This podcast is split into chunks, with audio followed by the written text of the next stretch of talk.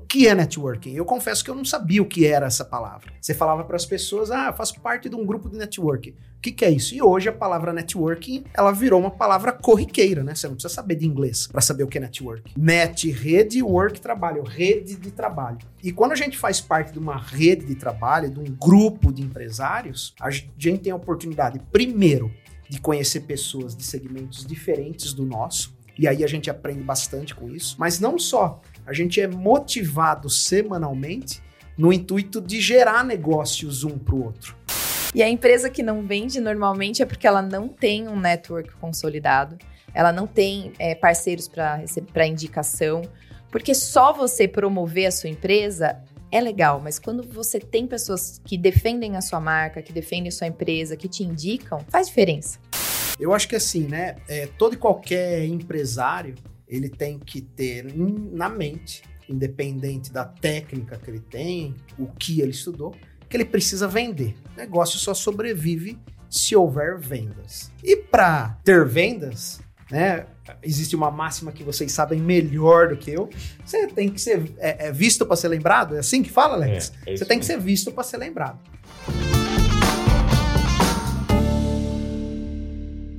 Seja bem-vindo ao nosso podcast Play Growth, um podcast que a gente se propõe a falar de crescimento, gestão, liderança, marketing. Bom, tem que falar de marketing digital também, pô. Só um pouquinho. Não, pô. A gente. O quê? É pra chegar mais perto? Fala no microfone, Alex, por ah, favor. É, a nossa produção deu bronca na gente. Falou, fala pro Alex falar no microfone. Mas você precisa falar tudo ao vivo, assim, pra é, gente... Não corta, tá bom, produção? Por favor, deixa aí, ah, a bronca caramba. ao vivo. Então, vem conosco no, nesse episódio, que vai ser bem interessante, porque é um assunto que o empresário brasileiro precisa aprofundar muito. É, nosso podcast fala de crescimento e quais são os riscos que envolve esse crescimento, os riscos jurídicos que você precisa enfrentar.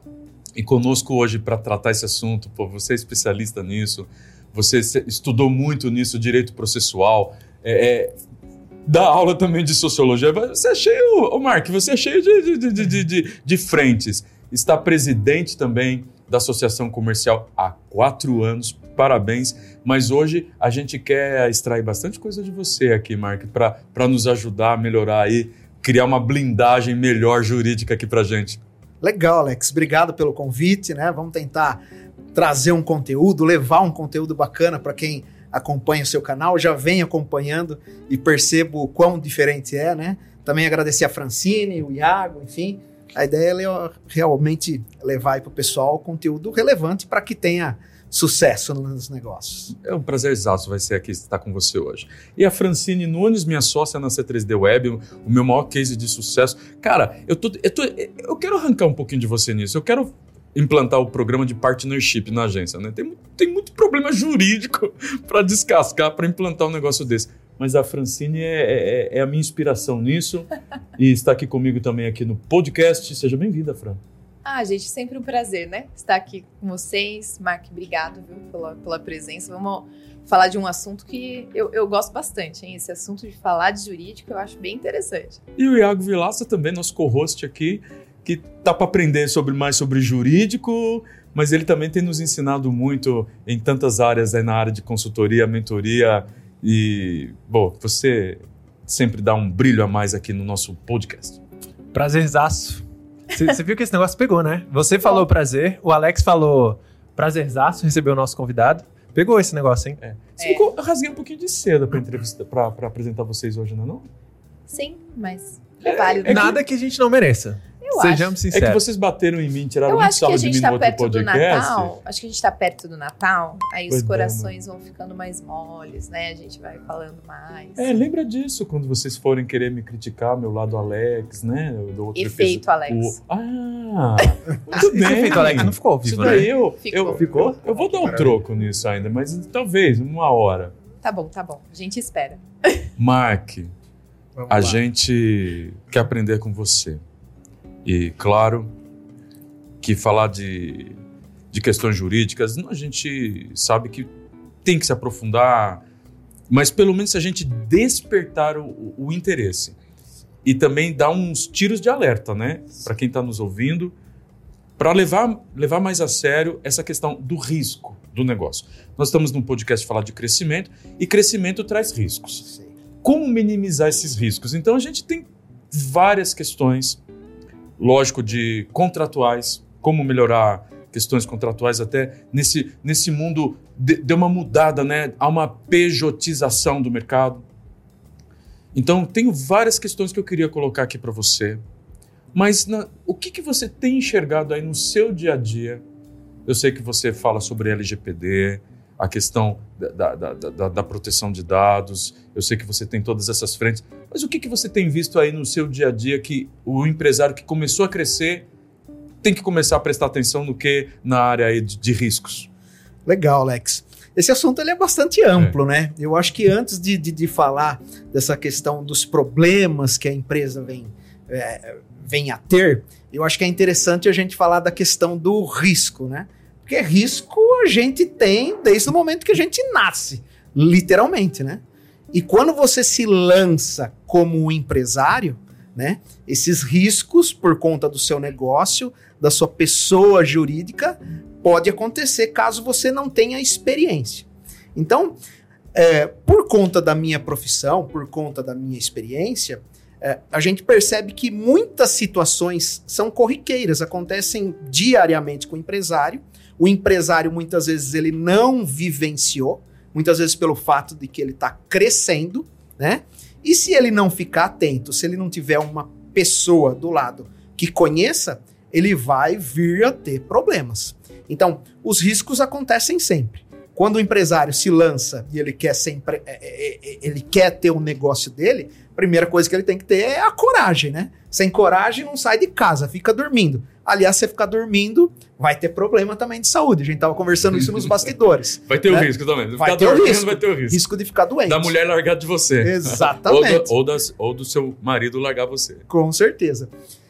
Mas, assim, ó, é, ao crescer, é, você pode ter vários problemas justamente por conta de que situações novas vão estar acontecendo, como mais funcionários, mais clientes, mais contratos, e tudo isso, se não for regulado da forma correta, vai te trazer transtorno. Então, assim, você ter o jurídico ao seu lado vai fazer com que você não entre em situações que, se você entrar, vai dar problema. A grosso modo, toda vez que a gente fala de uma relação, essa relação juridicamente falando, para a gente não ter problema, ela tem que ter um documento. Esse documento é o contrato. O contrato, ele faz lei entre as partes. Então, estou assinando um documento. Será que esse documento que eu estou assinando não vai me trazer transtornos lá na frente? Se eu tiver um problema, nesse documento foi escrito de forma que vá me dar garantias lá na frente? Para que eu não perca ou para que eu ganhe? Você já me deu um, um gancho aqui. Nós estamos fazendo muitos contratos eletrônicos. Nós usamos uma plataforma, tem várias, tem a DocSign, tem a ClickSign. Nós usamos uma dessas plataformas. E antes, um contrato poderia ser invalidado se não tivesse assinatura de duas testemunhas, por exemplo. A gente, nós no Brasil, a gente não faz certo. A gente faz o contrato, mas não reconhece a firma, não tem as duas testemunhas, poderia ser invalidado, mas depois veio o novo Código Civil, onde o juiz, de repente, ele quer procurar a intenção daquele contrato, então ele acaba validando, porque houve intenção, é, houve razoabilidade, mas corro o risco hoje de mandar um contrato eletrônico sem assinatura ainda das testemunhas, ou, ou já há jurisprudência? Não, Alex, é, é não dá, dá para fazer, já está dando para usar? Me conta. É, eu acho que esse ponto que você colocou é bastante interessante, né? O que, que é a jurisprudência, para quem está nos acompanhando e não sabe? Jurisprudência é uma decisão né, que, por várias situações, ocorreram e teve lá uma decisão final de um juiz, de um desembargador, dizendo que é, se aquela situação acontecer de novo, é aquela lei, aquela regra que deve ser levada em consideração. Porém, o advogado, ele sempre tem. Sempre toda história, toda situação tem sempre os dois lados, né? Então, eu, como advogado da sua empresa, eu vou dizer que sim, que aquele documento tem a legalidade com base em determinada jurisprudência. Sim. Porém, o advogado do outro lado, se ele não quer perder, ele vai dizer que não. É, uma que o direito no Brasil é muito objetivista, né? Amplo. Você não tem lei, não tem lei, aí o outro lado fala, ah, mas ah, não tem legislação. Dá uma confusãozinha, né? Sem dúvida. E aí é o momento onde você tem que ter o jurídico do seu lado, justamente para que ele te dê garantias lá na frente. Então, esse documento, e a gente está falando de contrato, tem que ser um documento bem elabora- elaborado, para que não abra brecha para o advogado do outro lado que pensa como você, né? Sim. Um tá pensando em ganhar, outro tá pensando em defender, um de acusar, para que o advogado do outro lado não abra brecha para ele contestar dizendo que não é válido. Porque não- Mas hoje em dia, como é que a gente faz? Trabalhando remoto. Clientes lá em Belém do Pará. O cara ir no cartório, reconhecer a firma dele, po- postar no correio, mandar pra mim. Você não acha que agora o, o contrato, a assinatura eletrônica, talvez ganhou um pouquinho agora mais de peso? Sem dúvida, Alex. O contrato assinado de forma digital, sim, ele tem a validade. O problema é o seguinte: é você assinar um contrato que não foi analisado. E aí sim esse ah, que tem contrato. cláusulas que de repente contraria o Código Civil e aí já é outra, outro nível, né? Exato. Agora, o contrato assinado de forma eletrônica, com um certificado digital correto, correspondente ao judiciário e não um qualquer é, certificado digital, porque hoje a gente tem muito certificado digital no mercado. Né? Então a gente tem que ficar atento a tudo isso. E de novo, né, o advogado, ele tem conhecimento para dizer, viu, essa ferramenta que está utilizando é válida, ao passo que outra não, né? Até mesmo porque vamos pensar no certificado digital. Atrás do certificado digital tem uma empresa particular. Será que essa empresa, ao longo do tempo, ela vai se manter de modo a ter esse documento que você assinou digitalmente? Então, até mesmo onde você está assinando, você tem que perceber se ela é uma plataforma que dá legalidade. Mas vamos trazer aqui para a gente dar um passinho para o cara que está nos ouvindo. Eu sei que tem que contratar um jurídico. Mark, eu vou te chamar você de Dr. Mark, não, que a gente já se Mark. conhece faz tempo, né, Com Mark? certeza. Ó, Há uns 10 anos, pelo menos, né, Alex? Mark, ó, eu- sem sombra de dúvida, e eu até acredito que de, um- de uns anos para cá, alguns escritórios de advocacia começaram a oferecer um contrato para pequenas e médias empresas, um preventivo. Sim. Isso facilitou muito o acesso a um profissional que seria difícil. Vamos supor, ah, poxa, eu quero contratar você, Dr. Mark, para revisar todos os meus contratos com os meus fornecedores, com meus, com o meu time. Isso daria um trabalho gigante para vocês. Vamos, vamos supor, você me cobraria 50 mil. Ah, porra, 50 mil. O cara acaba não contratando. Mas de repente ele senta com um escritório como o seu, fala: olha, tô, tô, tô aqui simulando, depois você me Sim. fala, não, não sei seus valores, mas olha, você me paga X por mês. X. E aqui, esse X, pelo que eu estou vendo no mercado, está mais acessível. Tem alguns escritórios que cobram um X, que falam, ó, se você me pagar esse X mensal, eu resolvo isso, isso, isso, isso, isso, isso, isso, isso, isso, isso. Eu achei assim que ficou bem mais acessível estar contratando alguém para avaliar todos esses riscos, analisar todos os contratos. Tá tendo esse, tá, tá, tá funcionando esse mercado? Como, como, como é que seria se eu quisesse contratar você hoje? Tem, você tem o seu escritório tem essa essa é, essa forma de, de, de você olhar o jurídico da empresa? Sim. É, essa modalidade é a modalidade mensalista, né, do qual a gente trabalha para as empresas, e eu confesso para você que é a modalidade que eu mais gosto.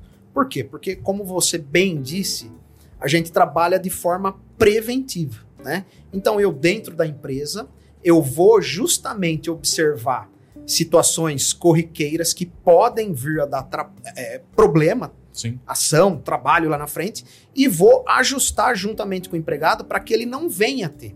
Então, quando a gente fala de um valor mensal, eu vejo muito mais um advogado, um jurídico, como um investimento do que como um gasto. Por quê? Porque se ele não fizesse investimento na base, né, no preventivo, o problema jurídico dele lá na frente pode ser muito maior. Não é um pouco a Né? mentalidade de seguro? Não tem um pouco isso, por Sim. exemplo? Porque, é porque eu acho que nós brasileiros a gente tem que entender. Eu, eu vendi um risco para a Prudential, que cuida de um seguro de vida para mim já há uns 10 anos. Eles compraram aquele meu risco, me cobraram um valor e tá tudo bem. Eu tô pagando mês a mês.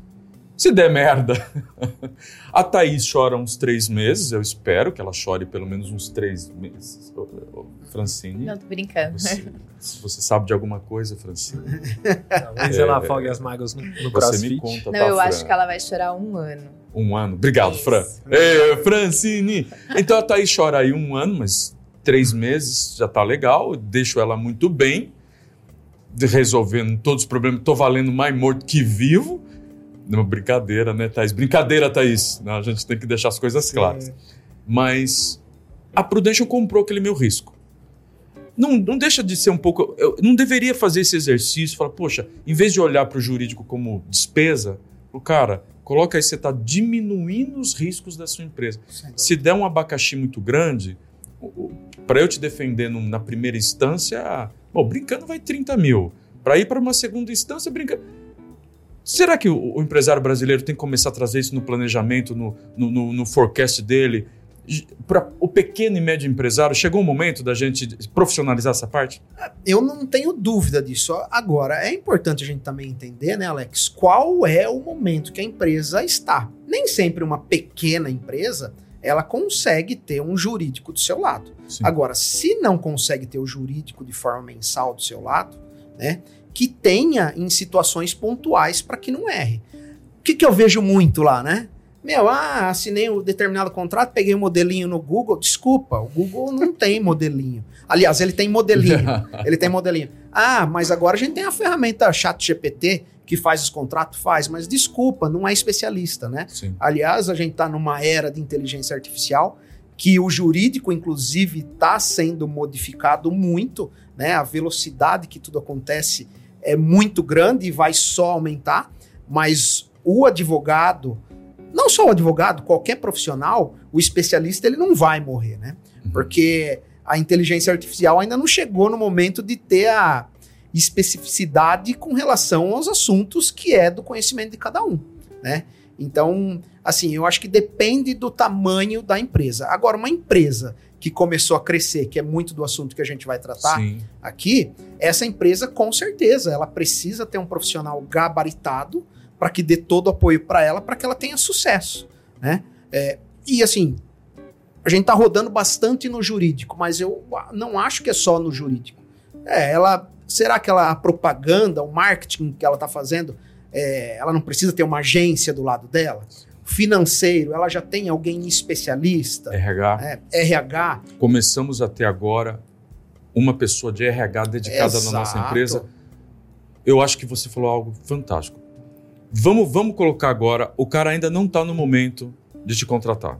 Ele fatura lá 100 mil por mês. já tá bom, pode ser meu Já, cliente, já hein? dá, já dá. Já Ô, tá no Aleca, ICP. Ó, mas um cara que fatura ali 50 mil por mês. Pode ser também. Ó, então tá- Quer baixar mais? Ô, Deixa eu- ô, Mark. Deixa eu trazer uma Ô, Mark, pergunta eu vou- prática vou- aí. vou- Vamos Vamos baixar. depois 30 eu quero- mil por mês. Ô, Mark, eu acho que já chegou o momento. Vamos depois aqui do podcast, vamos sair pra almoçar. Ele não conversar. precisa faturar muito. O que ele precisa é o seguinte: ter a cabeça aberta, de modo que ele quer crescer. Quer crescer? Vem falar comigo. A gente ajusta, né? Para que a gente cresça junto. Dá para definir um escopo, por exemplo, as- na sua mensalidade, não vou te defender em tribunal. Se você tiver uma merda muito grande, vou te fazer um preventivo. Sim. Você vai pagar a consulta, revisa os seus contratos, tarará. Se você enfrentar um trabalhista, a minha tabela é tal, mas você tem um contrato mensal, vou te cobrar Sim, é X menos Y. sim. Dá, dá para costurar alguma coisa assim hoje em dia? Totalmente. Na verdade, o que a gente faz lá no escritório, principalmente para os pequenos, é um contrato vinculado a horas de trabalho. Então, ó, vou trabalhar para você até 10, 20 horas por, dia, é, por mês. Ultrapassando isso, você vai ter outro custo. Que tipo de pacote que você quer fazer? Você quer fazer um pacote mais parrudo que é, a gente consegue encaixar outras áreas do direito, não só o direito empresarial, o trabalhista, o contratual, o civil, o societário. né? Então, é- é- depende muito da, do negócio. E cada negócio é um negócio, né? Mas fica legal, você faz um colchãozinho, o cara começa a ter um suporte e depois ele vai galgando, pô. Sim. Vai enfrentando mais, mais encrenca, ele vai, É. vai puxando mais soldado do seu time, pô. Sem dúvida. Né? Mas aproveitando, falando desses pequenos e médios negócios, eh, a minha, a minha questão é, quando você vai começar a atender, por exemplo, um pequeno e médio negócio, eu imagino que você já deve ter uma lista mental ali de problemas que você já sabe que você vai encontrar. Você consegue trazer um pouco disso pra gente? Sim, sem dúvida. Assim, ó, primeiro trabalho que quando eu inicio na empresa eu faço, análise do contrato dele. Qual é o contrato que ele tá Contrato social. Não, não. O contrato de, por exemplo, prestação De de, prestação serviço. de Ah, serviço. o contrato dele com o cliente. De prestação de serviço dele. Que tipo de contrato ele está fazendo? Quais são os documentos que tem entre ele e os clientes, os parceiros e os fornecedores? Então, a análise contratual é muito importante. Outro ponto que, assim, não tem como não verificar. Olhar para a convenção coletiva dele, né? Então, se ele tem colaboradores, se ele tem funcionários, é, a convenção coletiva é justamente a lei que vai lá regular referente a, viu, se tem que pagar 13 terceiro, vale refeição, se pode trabalhar 10 horas, 8, como que funciona a folga. Então a convenção coletiva também é muito importante observar. E muitas vezes o empresário, principalmente quando ele está crescendo, ele está errando nesses pontos, né? E esse ponto, se ele continuar crescendo, vai trazer um transtorno enorme para ele. Então imagina só uma empresa que está no, no início, Iago, né? Ela está começando e passado seis meses, um ano, recebe uma reclamação trabalhista de 100 mil reais. Quebra o cara, né? Não precisa ser 100 mil reais, 40 mil. Né? Hoje, é, 40 mil, 10 mil, 20 mil, enfim, Já Hoje a vai gente atrapalhar o caixa. vai né? atrapalhar, porque assim, ó, hoje a gente percebe, é, não só hoje, né, o empresário ele tem muita dificuldade, ele tem muitas coisas que atrapalham ele no dia a dia. Eu, eu, eu começo a falar disso, me, eu, eu me, me, me recordo de uma animação que tem, se a gente entrar no YouTube, enfim, nas redes sociais lá, enfim, que é uma tartaruguinha nascendo. Ela nasce, primeira coisa, meu, o sol. O sol já começa a pegar ela. Aí anda mais um pouco e vem uma lagartixa. É, tudo isso eu estou fazendo um paralelo com as dificuldades que o empresário tem no dia a dia. É o governo, é o fornecedor que não entrega, é o funcionário que falta, é o concorrente que está querendo passar por cima dele. Então, é é uma série de dificuldades que, se o empresário não ficar atento, né, ele tendo mais um problema de ordem financeira vai quebrar ele. Então, de novo, né, quando a gente entra na empresa, a, questão dos funcionários, a questão dos contratos é a primeira coisa que a gente olha, né? Olha de forma preventiva para não dar problema lá na frente. Mas o que acontece na maioria das vezes, o empresário me procura quando o problema já Quando recebeu a intimação. é, já, quando o problema já tá lá. E aí Já- fica mais difícil. já tem a. a- já Mas é- entraram com é- uma petição inicial contra ele, aí ele é que- uma, ele é uma cultura brasileira que nós temos que nunca vai acontecer comigo, né? Uhum. É, a gente tem esse. A gente tem isso, né? Acho que nós somos um povo de fé. Então a gente sempre fica pensando assim. É uma forma de olhar. é, brasileiro é um Você vê que a Fran é uma pessoa assim, é uma, é uma pessoa que vai. Sabe, ela me lembrou de uma história que de, de uma velhinha que era na igreja que ela nunca. Ela nunca falava o defeito de ninguém. Os adolescentes falaram: hoje a gente vai pegá-la. Ela vai ter que falar mal de alguém. Sentaram. Fala pra mim. Quero ver você achar uma qualidade no diabo. Ela parou, pensou. Persistente.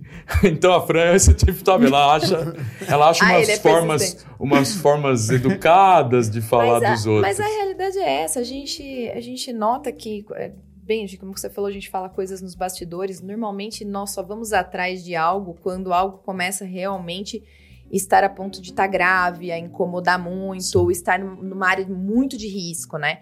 E, e eu acho assim, esse, esse episódio ele é interessante para abrir um pouquinho a mente, como você falou, porque uma empresa grande, né, Mark, ela, ela tem uma estruturação jurídica interna muitas vezes. Sim. Então, ela não, não capta serviços externos, né? Tipo, de, de escritórios.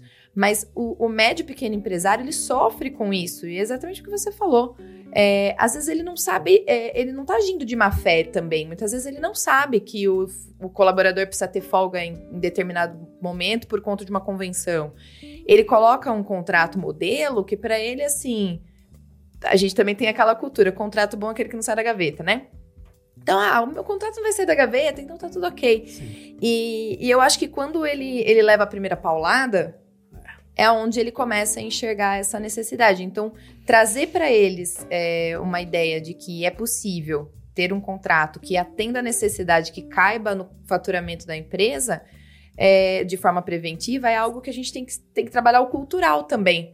De não deixar acontecer para ir, né, ir atrás, né? Porque depois ele já está desestabilizado também, né? Sim. Chega numa num, reclamação trabalhista, que nem você falou, 40 mil reais. Pô, o cara vai falar, de onde que eu vou tirar esse do meu caixa? É, essa questão trabalhista.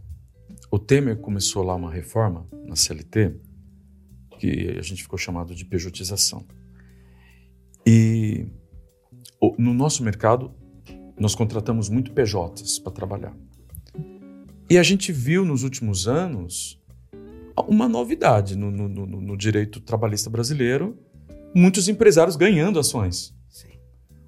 Porque as pessoas requeriram os direitos da CLT e o cara falou: não, mas você foi contratado como PJ, como prestador de serviço. Existe hoje um formato, por exemplo, eu estou contratando alguém para trabalhar remoto. Sim. Então, eu estou em Jundiaí, o cara está em Belo Horizonte. Cara, você vai trabalhar para mim, você vai ser um designer. Nosso contrato é o seguinte: você estou te contratando como prestador de serviço, você é meu designer. Eu preciso que você execute esse serviço. Pode ser você ou qualquer funcionário, não há pessoalidade. Já falou um ponto aí. Esse ponto pessoalidade, guarde essa palavra aí que é Não é você. Você pode colocar um funcionário seu. Para mim, tanto faz não há pessoalidade, não há exclusividade. Você pode atender outras agências como a minha, problema zero. E não há hierarquia. Só que eu preciso que você cumpra o projeto. O projeto é esse, você vai se reunir com alguém do meu time, eu vou te dar um e-mail da minha empresa para você se comunicar com o time, você vai receber os arquivos, você vai lidar com o gestor de projeto da nossa, da nossa empresa, você tem, que, você tem que se comprometer com prazo, Está aqui o projeto, está aqui o prazo, está aqui o contrato. Você me emite uma nota fiscal mês a mês. Só que é um contrato de 12 meses, eu vou te pagar um fixo X e eu tô, e eu tô contratando você para 160 horas mês. Corro risco. Eu já estou assim, né? Corre. Corre. Corre. Não. Ô, Iago. Corro risco? Corre. Corre. Muito. Vamos corre. Lá. Você corre o risco, mas você elencou algumas palavras que são fundamentais para distinguir o que é um colaborador, um funcionário de um prestador de serviço, né? Então, assim, aonde que a gente percebe problema? Aquela pessoa, a, a, a, a, semana, o dia dela é totalmente como de um funcionário e o empregador quer que aquilo seja um PJ, um prestador de serviço. Ele vai ter problema. Ele vai ter problema. Agora, se a forma como essa relação é construída, de modo que não existe a pessoalidade, não existe a hierarquia, é, existe um combinado e um contrato bem elaborado, se ele vier. O risco diminuiu. Existe risco, porque assim, ó. Não, mas tô falando. O risco sempre existe, mas, diminui. Mas, mas se você pegar da mudança da CLT, não. Sim. Ó, antes do Temer, o jeito que era a CLT, para ficar mais claro, a lei não permitia que eu terceirizasse o que fosse o meu core business. Sim. Não podia. Então você pode terceirizar para a moça do café, que serve o café, a da limpeza, beleza? Você pode terceirizar a sua contabilidade, você pode terceirizar o jardineiro, você pode terceirizar a segurança. Mas qual que é o core business da sua empresa? Você é uma agência? Não, não. Você não pode terceirizar um designer. Isso é proibido por lei. Então não tinha como fazer. Você não pode terceirizar um desenvolvedor. Você não pode terceirizar um gestor de tráfego. Com a mudança da nova lei, você pode. Pode terceirizar o que é o seu core business. Aí, tudo bem que está sendo a um exagero. O cara quer que alguém seja um funcionário, cumpra horário, cumpra horário, cumpra pessoalidade e depois não, não, não, não quer se encaixar como CLT. Mas hoje, se o cara não tem que vir bater ponto, eu não sei a hora que o cara está trabalhando, que eu não, não, determino a hora dele. Se ele acordou 10 da manhã, se ele acordou meio-dia. Ele está trabalhando de, da casa dele. Eu tenho visto muitas ações serem ganhas pelos empresários nesse quadro que está agora. Sim. Faz sentido? Faz total sentido. É, é isso. Você descreveu uma situação de que é PJ. E aí, se ele procurar o judiciário, essa pessoa que não está satisfeita. Pelo menos agora ficou 50% 50%. É. Porque antigamente o empresário já chegava per Não, perdendo. Já chegava perdendo, sem dúvida. Chegava perdendo, porque o ônus da prova É. é, do empregador, pela Exato. CLT. Exatamente. Mas a minha pergunta é: vale a pena eu colocar um empresário nesse risco aí? Olha, ah, se o, o colaborador. a- a- aliás, se a pessoa é realmente PJ, é esse o contrato. Agora, se essa pessoa é colaborador, ela tem que ser um CLT. Se você não registrar ela, né, com base na convenção coletiva, pagar os direitos dela, ela pode procurar o judiciário e aí você vai ter que pagar lá na frente. Então tudo é uma questão também de medir o risco. Ah, Mark, você está falando que então tem empresa que você trabalha que não tem pessoas registradas? Não, tem empresa do qual eu advogo que tem pessoas que não são registradas. Ah, Mark, tem contrato de prestação de serviço? Não, não tem contrato de prestação de serviço, né? Eu, eu apesar de, da minha profissão advogado, é, e, e tudo a gente tem que escrever, o preto no branco que a gente fala, né? Eu confesso para você que eu gosto muito do, do fio do bigode. Eu sei que isso não é muito usual no mundo empresarial, mas tem pessoas que você pode ter uma relação do qual ela não é sua funcionária CLT e ela também não é seu prestador de serviço, né? É, agora, tudo isso tem que ter uma inteligência para acontecer. E você, de alguma forma, entender que acha que o existe um contrato risco. faço prova contra mim mesmo? Depende do contrato, sim.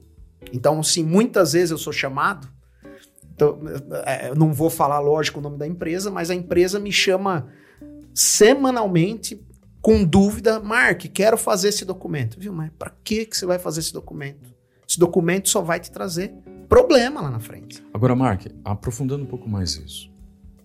Posso re- recuperar aqui meu exemplo. Você é o designer lá, comendo pão de queijo, BH, amo o pessoal de BH, amo o pessoal de Minas. Ó, ele me emite nota todo mês. Se todas as notas são sequenciais para mim, nota 1, 2, 3, 4, 5. Pô, o cara ficou dois anos só emitindo nota para mim, Iago. Isso é ruim. Porque daí fala, pô, esse cara só trabalha para ser 3D Web. Você acha que também não deixa de ser uma garantia que eu vejo que eu não, ele não tem notas sequenciais com, com a minha agência. Quer dizer, ele trabalha, ele emite nota para outras empresas. Sim. Então eu chego para o juiz, excelência, excelência. Então, sabe que no Brasil a jurisprudência não, ele não precisa ser vinculado, só se tiver uma súmula vinculante lá em cima. Senão ele vai poder falar, o juiz vai decidir o que ele quiser. Excelência, esse cara não trabalha só para mim. Veja, ele trabalha para outras empresas, no horário que ele quer, na- da forma que ele quer. As chances dele perder essa ação são muito maiores Sim. do que dessa última mudança da, que teve a, a- a mudança na- nesse pedaço da CLT.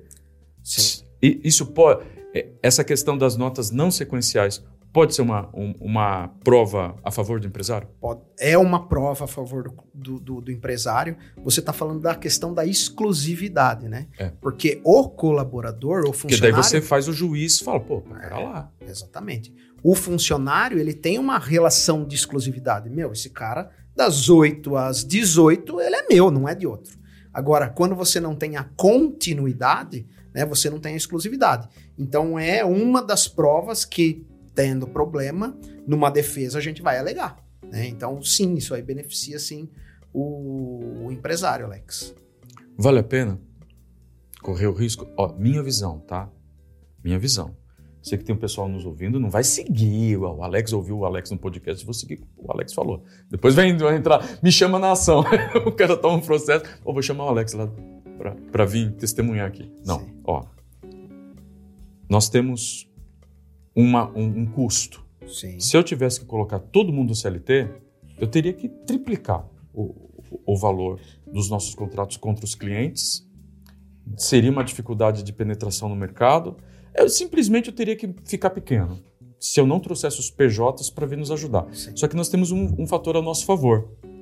Já existia uma pejotização no nosso segmento muito, há, Sim, há, há a maior muitos parte anos. das agências, a maior parte E das aí- agências e aí- Então já é uma coisa praticada no nosso segmento Sim. de contratar PJs. Já de muitos anos na área da publicidade. Na área da publicidade. Então o cara O cara já sai da faculdade de publicidade falando, ele sabe que ele não estou falando a gente teve CLTs muitos anos, mas chegou um momento que eu falei, pô, agora estamos trabalhando remoto, vou começar a contratar como PJ. Há riscos, mas daí o, o empresário fala assim, pô, pera lá, dá para eu guardar esse dinheiro aqui, Sim. faço esse fundo e, meu, tomei um risco, eu tenho lá 100 mil reais num fundo já para minimizar isso daí. É isso. Eu assumo, eu assumo isso. Eu acho que isso que o empresário brasileiro precisa começar a aprender. Você quer jogar esse jogo? Beleza. Então por que você contrata um jurídico, paga X por mês, beleza? Faz um fundo no caixa da sua empresa para enfrentar esse tipo de problema. Se você perder, quanto você pediu para mim? Ah, 80 mil. Silência, eu tenho 40. Tá aqui 40, faz o acordo, paga 40 mil. Que de repente, no decorrer de 5, 6 anos, fica barato. Sim. Pagar, um, pagar uma ação de 40 mil. É, eu acho que cada negócio é, é um negócio, né? Então não dá para dizer que correr o risco dá em todos os segmentos. Mas como você disse, tem alguns segmentos que o mercado já dita qual é a regra. Sim. Né? Então, é, juntamente com o jurídico, você vai pensar de forma estratégica o que você vai fazer. E você colocou uma palavra aqui que eu gosto muito, que, meu, como eu vou jogar esse jogo? Porque no final das contas é um jogo. Você tá E você, como empresário, você quer ganhar. Então, qual é a peça que você vai mexer? Ou Qual perder é o- menos. É, ou perder menos. Às vezes o cálculo é onde eu vou perder menos. Exatamente. Então, assim, você de forma estratégica, você consegue é, analisar esses riscos, né? É, e aí você avança. Então, assim, eu, eu, eu, eu gosto bastante de pensar juntamente com o empresário, né? E aí, puxando um pouquinho a sardinha para o meu lado aqui, é, eu tenho o conhecimento jurídico, mas eu também sou empresário. É o que, inclusive, me levou à presidência da associação comercial, né? Do qual tem abaixo da associação comercial mais de 3 mil associados. Estou falando de empresários. Então, eu vivencio muito O dia a dia ali. né? o dia a dia do empresário e eu junto com a inteligência do jurídico. Então, quando a gente chega perto das empresas para trabalhar junto de alguma forma, é, eu consigo auxiliar bastante ele para o crescimento. Agora, eu queria colocar um ponto aqui, até que a, a Francine, até que a Francine colocou, que é o seguinte, né? É, da questão cultural nossa, né? Que muitas vezes a gente tem fé, foi assim que você colocou, né, Nós Francine? somos pessoas de fé. É, nós somos a pessoas gente de acha fé. que não vai acontecer conosco.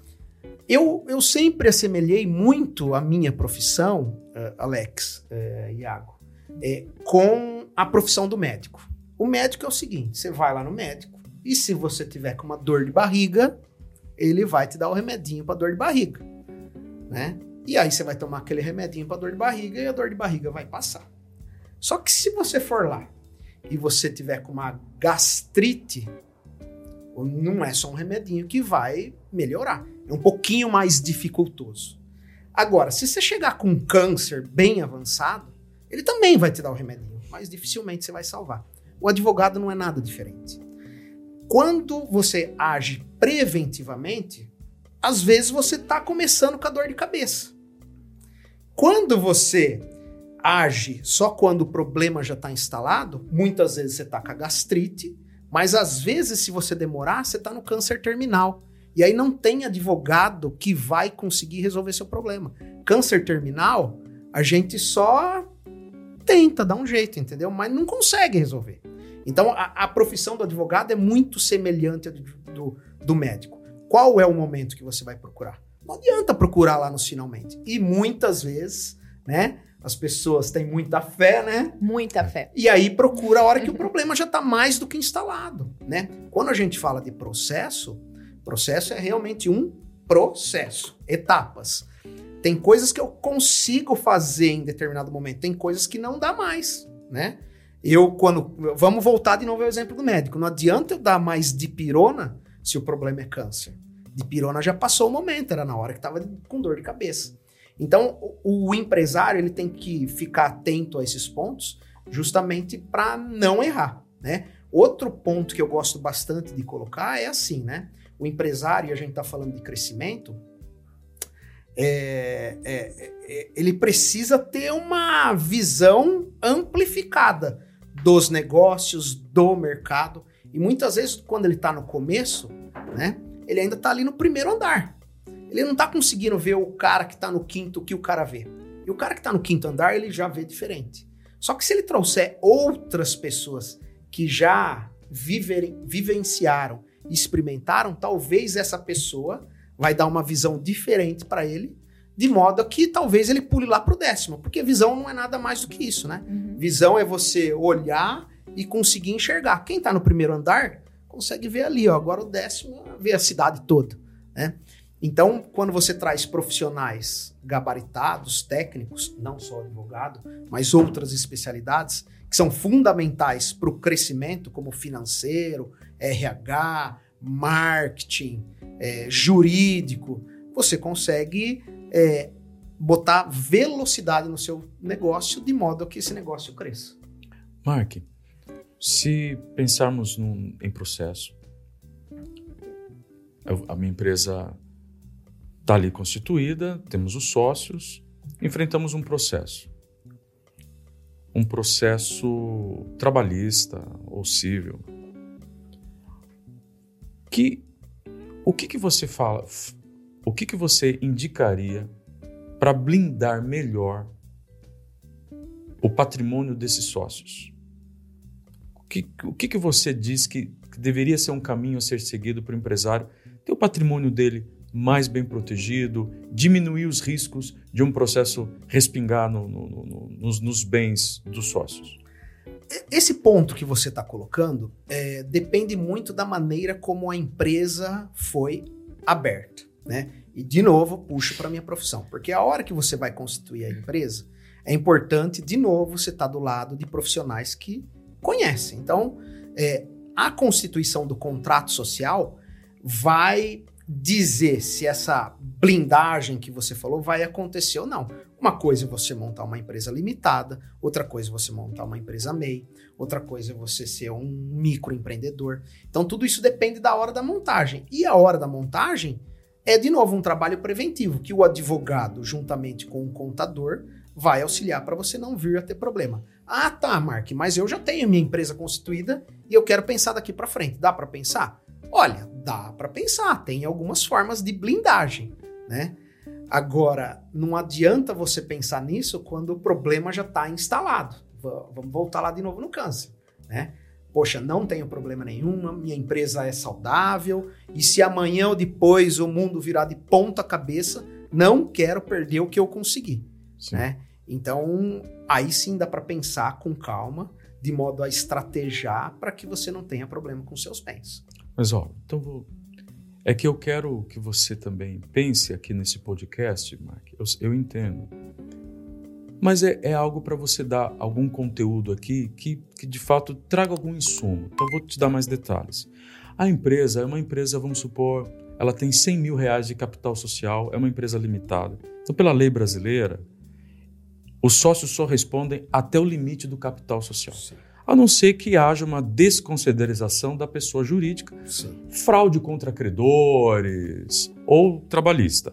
O, o, direito trabalhista vai atrás dos bens do sócio, se a empresa não tem bens, passou a ação, ou se houve fraude contra credores, só que daí é, é, é mais difícil. Acontece que no Brasil há a possibilidade, por exemplo, de uns os sócios terem uma holding. Então, não é meu CPF que responde ali na empresa. O que me responde ali é uma holding. Então, os meus bens, procura o CPF do sócio. Não, não tem nada no CPF dele.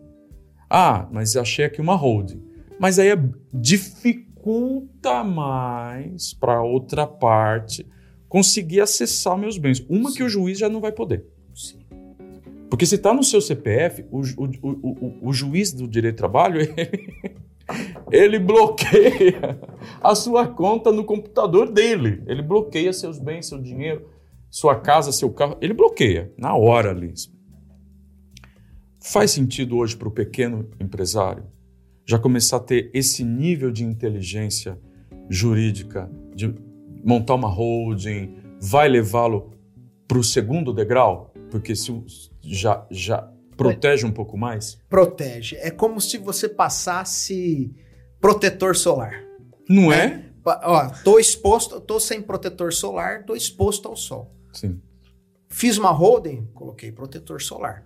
Agora, se essa holding ela for confeccionada de modo a trazer problema para o mercado, com certeza ela pode ser desconstituída e você vai perder seu patrimônio. É tipo Né? como tomar sol com protetor solar Vencido. ao meio-dia. É, exatamente. Então, assim, agora, você tem camadas de proteção. Por isso que eu coloquei o protetor solar. Porque essa blindagem, ela pode ser feita, inclusive, em camadas. E tudo isso vai dificultando.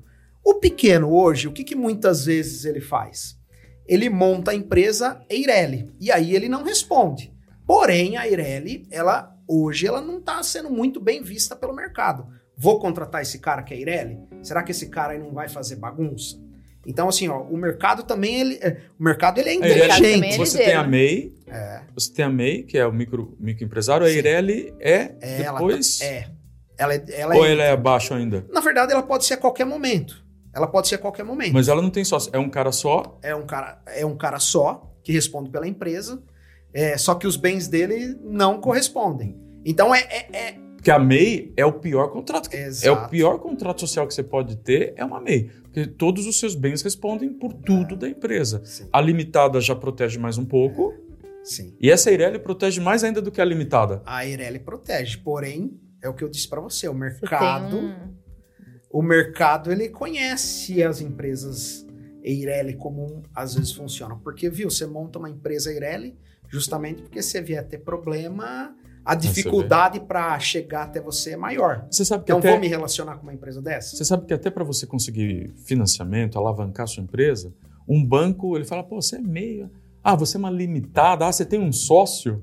Ah, já vê com Sim. melhor olhos também, né? Porque se um sócio morre, o outro toca, né? Sem dúvida. Mas montar uma holding patrimonial. Eu tô nesse momento que eu acho que era algo meio inacessível, né? Para uma empresa aí que fatura menos de 10 milhões ano. Geralmente a gente pensava assim que era para empresas grandes, né? E agora o jogo começou a ficar mais fácil para o pequeno e médio, né? Sem dúvida. Na verdade, é uma prática cada vez mais utilizada. E por conta disso, né, acaba gerando concorrência. Vários escritórios fazem, é, em parceria muitas vezes com o contador. Isso aí faz com que o pequeno, que não tem um faturamento tão bom assim, possa se aproximar disso e pensar, fazer. É realmente um, é um planejamento, né? Sim. E eu acho que a palavra planejamento para todo e qualquer negócio, ele é muito importante. Né? E aí o contador, juntamente com o advogado, vai fazer um planejamento de modo que você não venha ter problema lá na frente. E você teria esse serviço, Mark, ou os advogados de uma forma geral? Só prestar esse planejamento? Às vezes sem um Sim. contrato. Às vezes, sabe, eu, eu fico aqui tentando ajudar o, o cara que está nos ouvindo, entendeu? Porque o cara que está nos ouvindo, você está nos ouvindo, eu gostaria que terminasse o episódio, o cara catasse o telefone e ligasse pro, pro advogado. Ele falou, bicho, eu- como é que você nunca me falou isso daí? Não, vamos conversar Sim. ou ligasse para você, ou procurasse procurasse alguém, porque eu acho que o empresário brasileiro ele tá tão girando a roda, entendeu, Fran? É, que ele eu- não eu para. acho que você, você eu acho que tá ouvindo um podcast, a gente quer fazer você parar e pensar um pouco nisso, pô. Você falou uma coisa interessante, eu acho que o Mark pontuou uma coisa bem. é, eu acho uma coisa positiva que, eles têm que, que a gente tem que levar em consideração. Obviamente, nós estamos falando de alguns cenários aqui de riscos, cenários de preservação, mas é o que você falou: planejamento é tudo, porque em alguns casos não cabe uma holding. Em alguns casos isso não vai resolver o problema, em alguns casos é, não vai ser vantajoso. Em outros casos, sim, porque além de, de preservar, tem outros benefícios também, Sim. né, que, que envolvem isso. Como você falou da Eireli, em alguns casos, para alguns prestadores, isso pode ser mal visto, mas para outros não. Exatamente. Porque tem alguns mercados que funcionam muito bem, Sim. né? Ah, você também falou sobre MEI. É, a MEI deu uma abertura para vários profissionais que estavam desempregados estarem hoje prestando serviço para empresas, né? Então, apesar dela ter um lado, para algum, alguns tipos de profissionais, ela é vantajosa. Então, ter um parceiro que analise a situação, que veja isso como um planejamento. Bem, peraí, como está a sua empresa? O que você quer preservar? O que você quer ter de vantagem? Quais pontos positivos tem isso? Quais pontos negativos tem isso? Vamos colocar na balança e, como você falou, analisar os riscos. Se você vai contratar PJ ou CLT, se você vai deixar no fio do bigode ou não. É, eu acho que tudo é uma. Eu acho que é tudo uma questão de análise. Desenhar ter, esse mapa, é, né? e ter esse jurídico né, por trás, com essa inteligência de trazer esse cenário e mostrar para você, ó, aqui o seu, seu fator de risco é esse, aqui é esse. É. Se você mudar para cá, você tem essas vantagens, mas se você vier para cá, você vai ter esse risco, porém você tem E, é, e o acesso, que eu acho que eu gostaria de desafiar a gente a, a- a tentar melhorar um pouco essa mentalidade do empresário. Porque quando eu quebrei uma empresa, quebrei uma agência de turismo, eu sentei com um advogado e ele falou assim para mim: Alex, você não precisa pagar ninguém, porque você foi levado por uma situação, a, a operadora quebrou, na época grandes operadoras quebraram, em 97. Cibratur, Panexpress, agora não me lembro os nomes, mas várias operadoras quebraram e eu quebrei com essa galera, que nós éramos agência.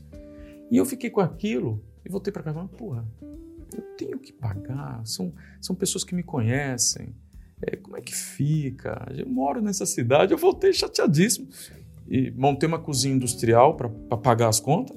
Eu falo assim para ficar bonito. Catei a cozinha da minha irmã e fui vender marmitex. E nunca trabalhei tanto na minha vida.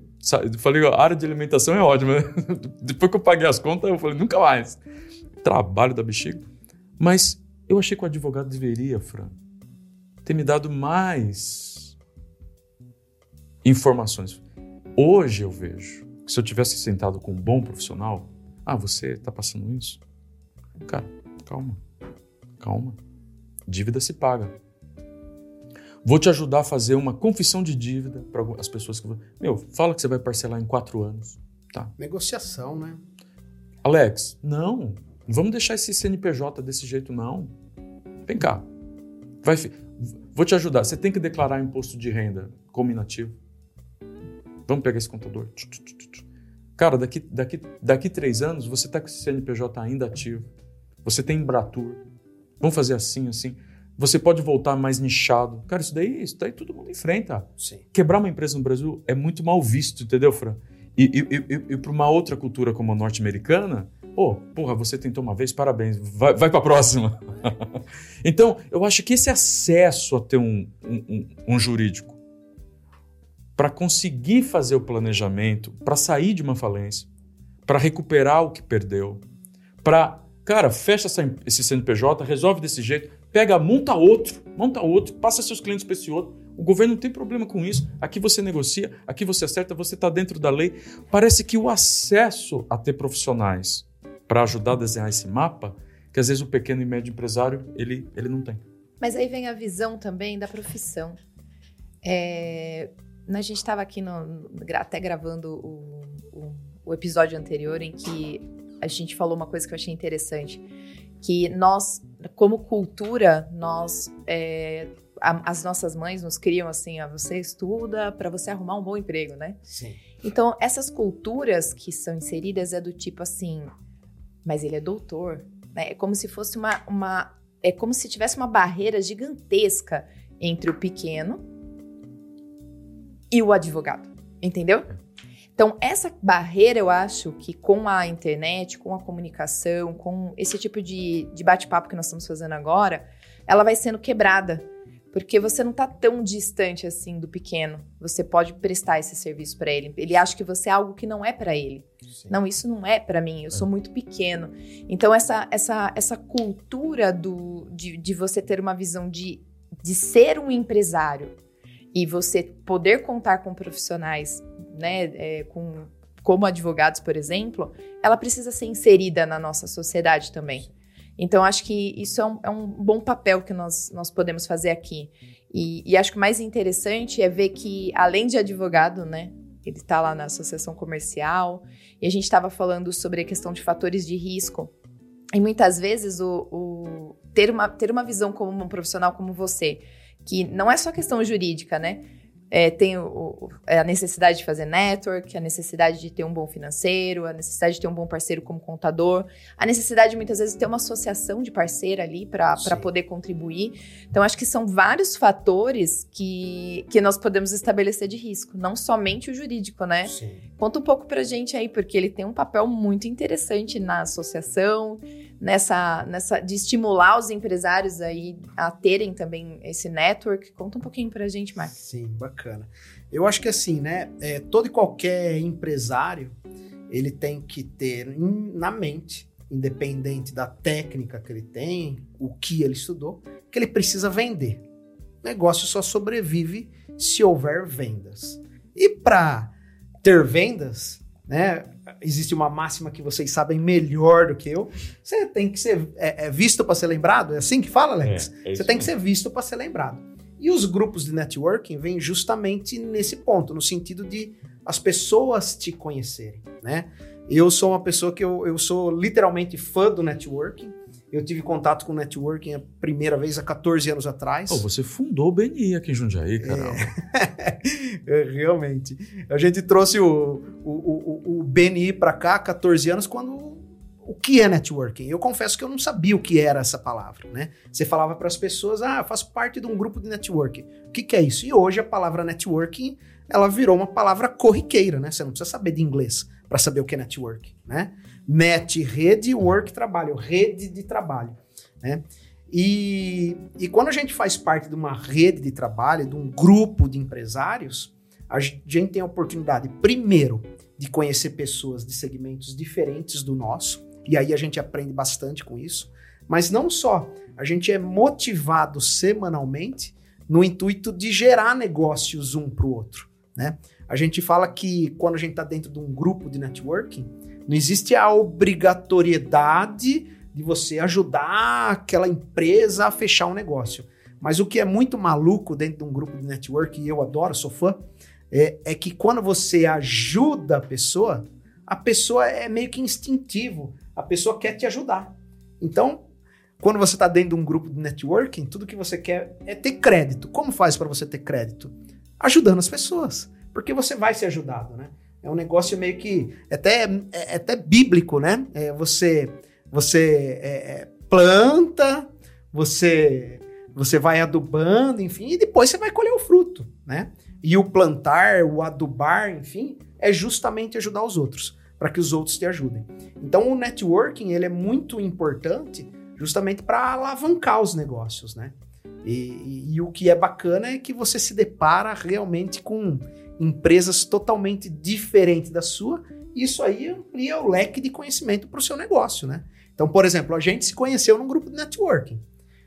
Das vezes que eu tive oportunidade de falar com o Alex, por conta que a gente tinha uma metodologia e a gente se encontrava, ele falava do marketing, eu falava da advocacia. Eu aprendia com ele e ele aprendia comigo, né? Ele estudou coisas diferentes do que eu estudei. Isso aí vai completando o advogado, vai fazendo com que o advogado não, perdão, o empresário vai fazendo com que o empresário crie repertórios maior e aí ele, inclusive, vai ficando ligado mais a tudo que está acontecendo no mercado, né? Eu acho que isso é um começo de uma mudança. Exato. Você está caminhando com outros que têm problemas parecidos com o seu?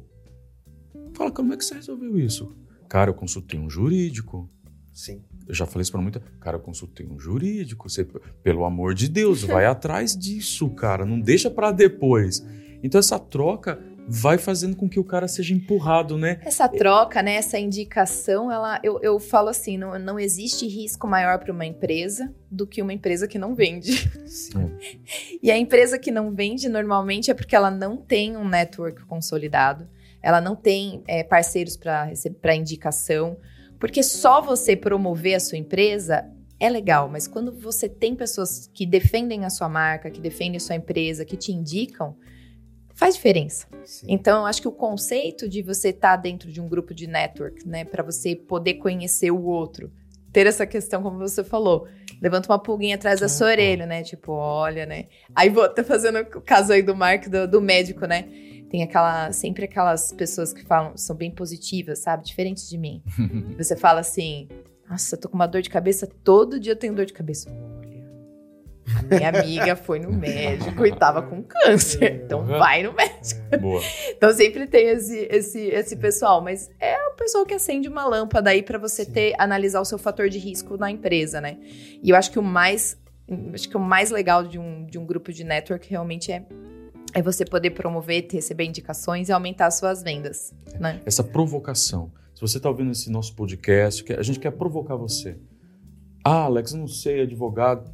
Como é que as pessoas te acham, Mark? Ó, a gente já daí já faz o nosso jabá aqui. Legal, bacana. Eu estou nas redes sociais, então meu Instagram é markwoficial, Mark W Oficial, no Instagram me encontra. Mas também me encontra é, no, no site do, do escritório, que é o monteirovalente.com.br. Eu brinco com os meus clientes, e aí eu vou reforçar o Monteiro Valente. Eu não sou o valente da relação, eu sou o Monteiro. Monteiro é meu sobrenome. Boa. Valente é minha sócia, Fernanda Valente. É, tá né? tudo certo. Então, Ficou lindo o nome. Monteiro Valente, né? Ficou lindo. Vocês, você sempre foi muito bom de marketing. Você, eu usava você como referência. Falou, olha, o, o pessoal da Monteiro Valente está fazendo o dever de casa aqui. Monteiro Valente, advocacia inteligente. Muito bem. Já fica uma dica para você que é, que, que é advogado, que quer ter um, um marketing bem, bem estruturado também faz parte do jogo, porque isso é muito forte em você, Mark. Você é muito bom de relacionamento, muito bom de network. Não é à toa que você conquistou essa cadeira da, da associação comercial, porque é por votação, né, pô? Sim, uma eleição. É uma eleição, já está ali há quatro anos. Sim. Você nos enriqueceu hoje aqui com, com um pouco de que você pôde abrir aqui com a gente, porque o podcast tem um, um prazo curto. Mas vamos deixar aqui, se você pudesse deixar uma mensagem final Sim. aqui para os nossos, pros nossos seguidores, para o pessoal que está ouvindo no YouTube. Você pode estar nos ouvindo no YouTube, né? Que, que às vezes as pessoas gostam de assistir. Eu gosto muito do Spotify, que eu, passeando com o cachorro, eu estou ouvindo podcast. Quando a minha mulher manda eu lavar a louça, estou tô, tô, tô ouvindo podcast. E se você está nos ouvindo no podcast, na- no Spotify, não esquece de dar as cinco estrelinhas pra gente, seguir, né, Fran? E quer, quer, quer- vou, vou fazer esse pedido pro pessoal assin- a gente assinar na- no, no YouTube, Fran. Porque quem sabe também, poxa, Eu ela acho que- pede com mais carinho. Porque a gente- a gente tá Eu vou- querendo te é. entregar, mas a gente tá querendo te pedir com carinho uma ajuda. Eu acho que eu vou trazer minha filha no próximo episódio, porque ela é muito boa. Gente, clica no sininho aqui do Clica lado, basta se inscrever. vai lá, dá um like, né? Tipo, é uma, uma, uma questão. assim. Mas é verdade, as pessoas. É só clicar no sininho. Só clicar. Super E simples. nessa né? retinha final aqui do nosso podcast, o que, que você poderia dar assim, um highlight aí pro pessoal do que você gostaria de estar passando pro pessoal aí que, que nos ouviu sobre os riscos aí de crescer? Alex, é, independente se você é uma, se você é um empresário ou se você é uma empresa, você se relaciona com pessoas.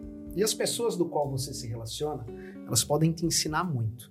Então eu carrego uma frase comigo que eu adoro e eu tento ao máximo não esquecer nunca dela. Aliás, está enraizada em mim, que é a seguinte frase. Eu acho que se todo mundo tivesse essa frase sempre na condução da sua empresa, da sua vida, a gente seria muito melhor como pessoa e muito melhor como empresário, né? E a frase é a seguinte: cada homem que eu encontro, e quando eu falo homem, eu tô falando homem e mulher, cada homem que eu encontro é melhor que eu em vários pontos.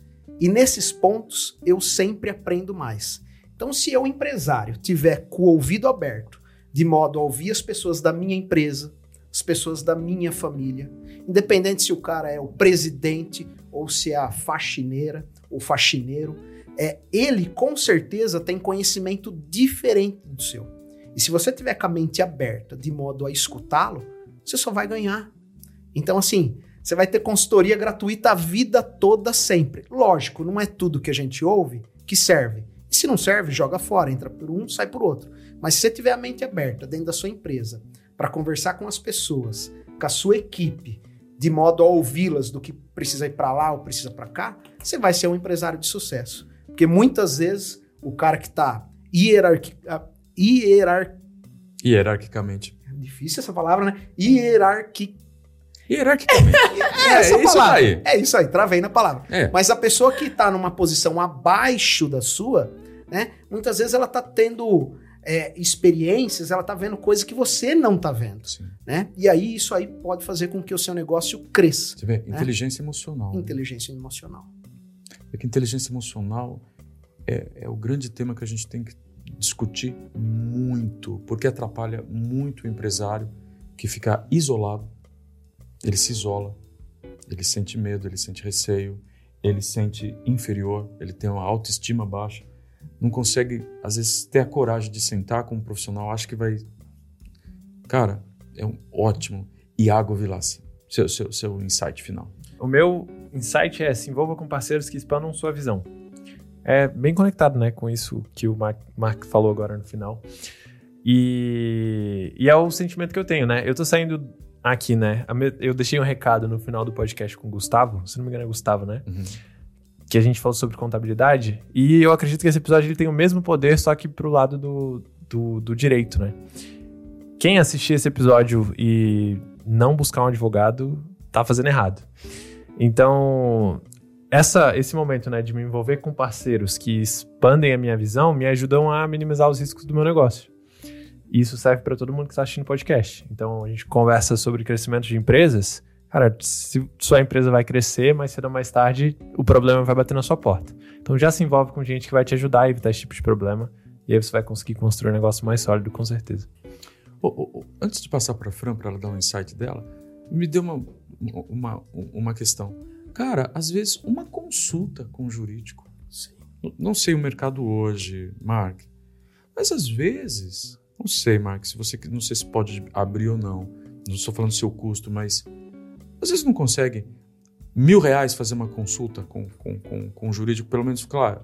Sabe, cara, eu quero uma consulta. E de repente ele jogar tudo ali e depois, depois pensar. Às vezes você vê, às vezes não tá tão difícil dar um, um passinho, né? Tem esse lado ainda de, de chegar num escritório e falar, eu quero só uma simples consulta, quero Sim. abrir todos os meus problemas, depois você me fala o, o, o, o plano. Sem dúvida. Aliás, a consulta, eu confesso para você que é o que eu mais faço no escritório. Sim. né? E o que é muito bacana é o seguinte: é hoje, por conta da tecnologia, hoje você faz a consulta online. O cara dentro da empresa dele, é, dentro da casa dele, e eu dentro do meu escritório, eu vou dar consulta. Ele vai me trazer o problema. Sim. Eu normalmente eu ouço ele, a consulta normalmente é uma consulta de uma hora, eu vou ouvir e vou de alguma forma trazer a solução para ele. E aí sim, né, num valor, num pra- valor pequeno, muitas vezes aquilo que eu vou falar para ele, aliás, Às muitas vezes você vezes já não. até resolve ali. Muito. É, muitas vezes na, na consulta você resolve o problema dele, Você vê? né? Muitas vezes o cliente chega... Não precisa nem assinar contrato de um Não. ano, nada. Pô, começa por aí, pô. O cliente chega no escritório, muitas vezes ele tá pensando que o problema dele é assim, ó, e na verdade o problema dele é, é assim. Se é que não é assim, ó, zero, Você vê? zero, né? E ele sai dali muito mais seguro, né? Fran? Eu gosto muito do direito por um outro cenário. A gente fala muito sobre riscos, a gente fala muito sobre prevenção, mas a gente esquece de um pequeno detalhe. As leis elas foram feitas para que haja justiça, né? Para que esse mundo seja mais justo. Então, eu acho que além do, do, colabora, do, do empresário é, fazer o papel que vocês falaram, que é se prevenir, é, tá, tá enquadrado dentro, de uma, né, dentro da lei, não ter problemas futuros, é, a gente tem que fazer desse mundo um lugar melhor.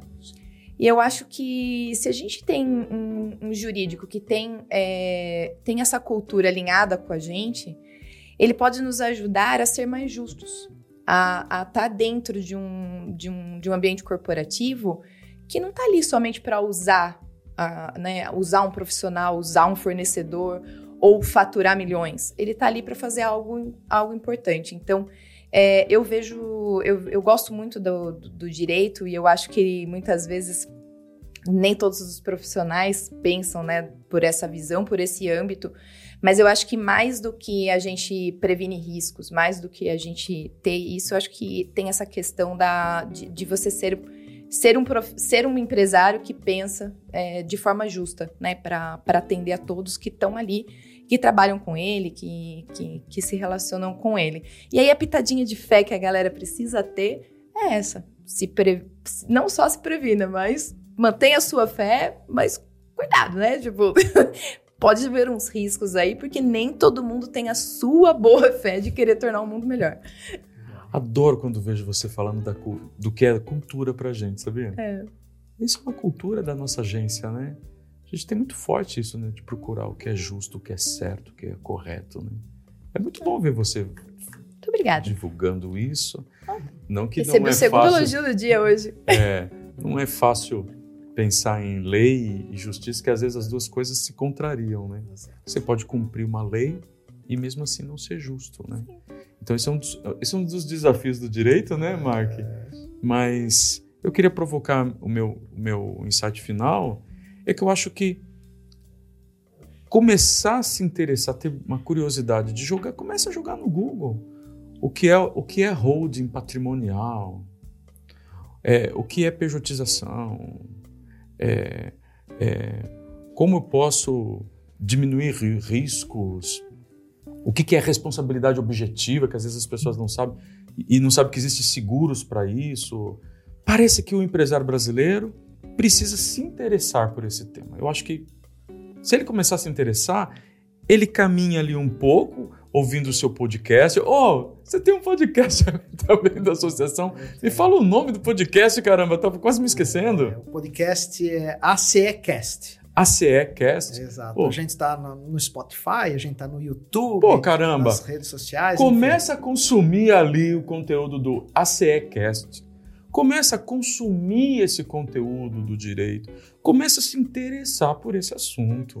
Porque daí você chega no momento de falar, pô, não, eu tô convencido, eu preciso resolver isso daqui. Muito obrigado pela sua presença, Mark. Nos enriqueceu muito. E agradecer vocês aí por, por estar conosco nesse mais esse episódio que é um assunto meio difícil de lidar, que é essa questão jurídica. Você que nos acompanha até agora, muito obrigado e até o próximo episódio.